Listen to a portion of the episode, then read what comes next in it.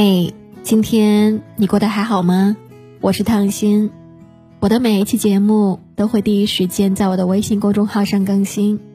如果你想第一时间就能够收听到我最新的节目内容，你可以在微信上搜索关注我的个人微信公众号“唐心伴你”。感谢这一路以来一直能够有你的支持与陪伴，愿你每一天都能够过成自己想要的样子。本期节目的文章来自作者孩子。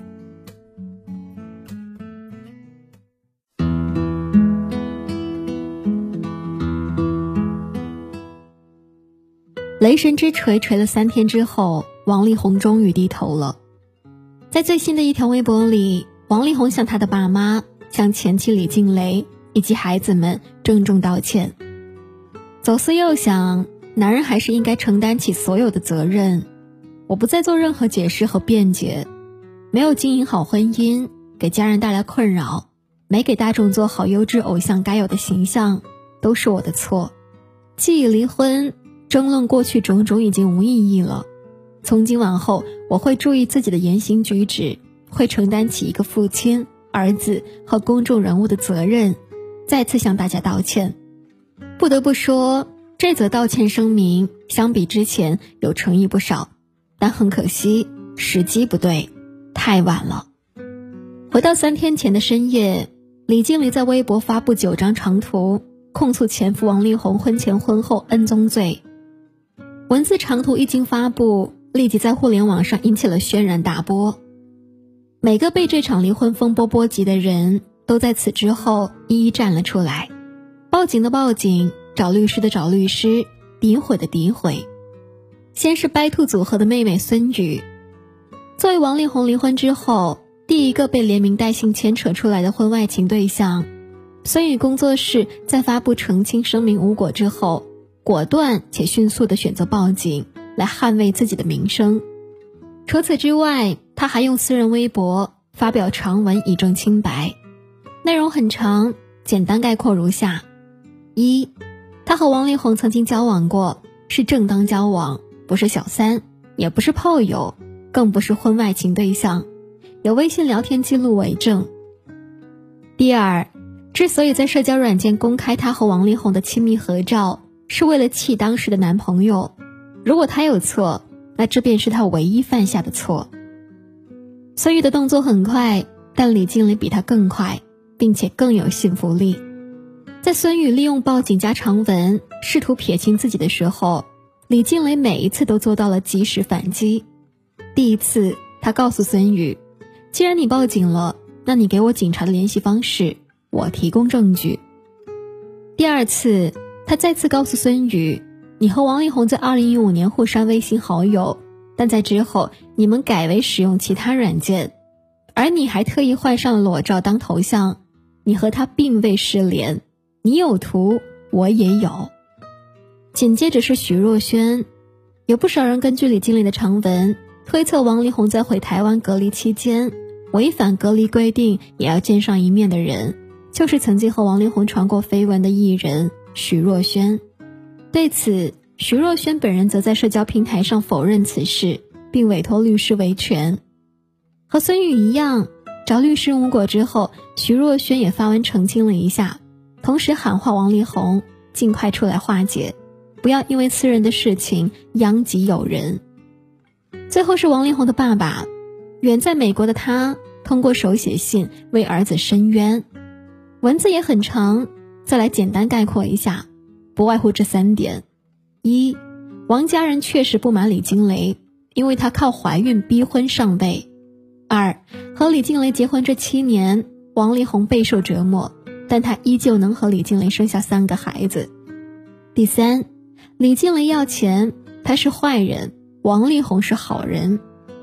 当然，反击快速如李静蕾，也在王爸爸公开手写信的第一时间做出了回应。在他看来，王力宏已经四十五岁了，不是四五岁，犯了错不自己承担，还让八十多岁的高龄爸爸站到风口浪尖，他心痛且难以置信。因此，在回应了王爸爸的长信之后，他也喊话王力宏，在下午三点之前公开道歉。而现实是，王力宏站出来了，但他不道歉，他否认他对婚姻不忠，他否认他不爱孩子，他收回了李静蕾的名字，冷漠地称她为惜春美智子。这是离婚风波之后，王力宏第一次站到公众的面前，但他的所作所为却没有得到公众的认可。对于公众而言，王力宏的所谓回应完美诠释了四个字：避重就轻。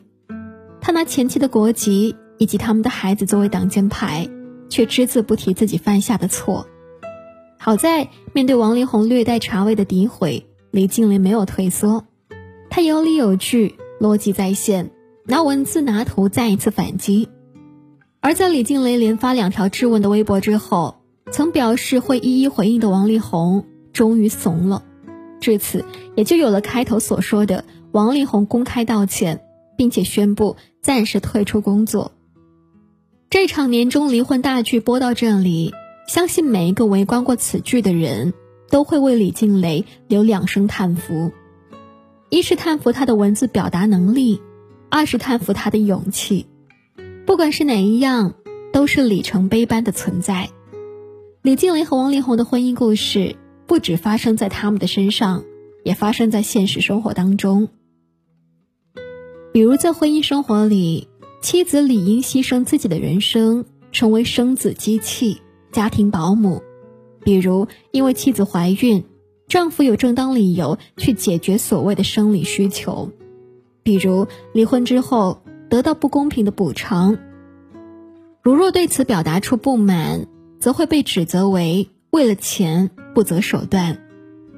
可能有人会说，不是每个女人都是李静蕾，她们没有高学历，写不出令人信服的文字，更不用说时刻在线的逻辑能力。在面对失败的婚姻时，李静蕾不是绝望主妇，但他们是。在反驳这个观点之前，我先来说说发生在我身上的两件事儿。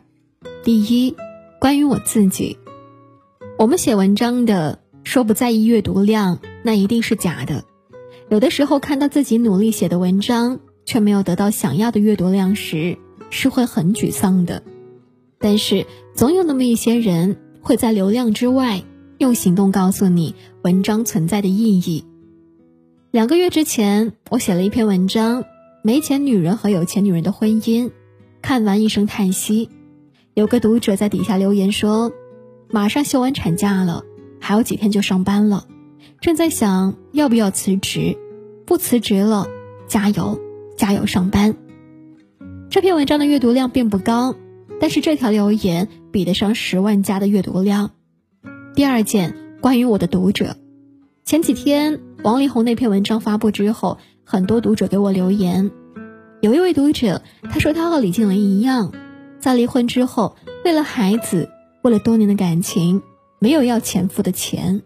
但现在不一样了，在来信里，他告诉我说：“我觉得之前自己很傻，我都已经和他离婚了，不谈钱还谈什么感情呢？我要找律师打官司，不管能不能成功，至少。”我不能如此忍气吞声。分享这两个故事，目的在于让大家知道，之所以说李静蕾是里程碑，不是因为她做的有多好，当然她确实做的很好，重点在于他做了，他重生了。因此，不管是拒绝当家庭主妇的读者，还是这位围观离婚风波之后决定为自己争取权益的读者，他们都在用自己的行动告诉我们。一件事不是做成才有意义，而是做了，即代表着意义。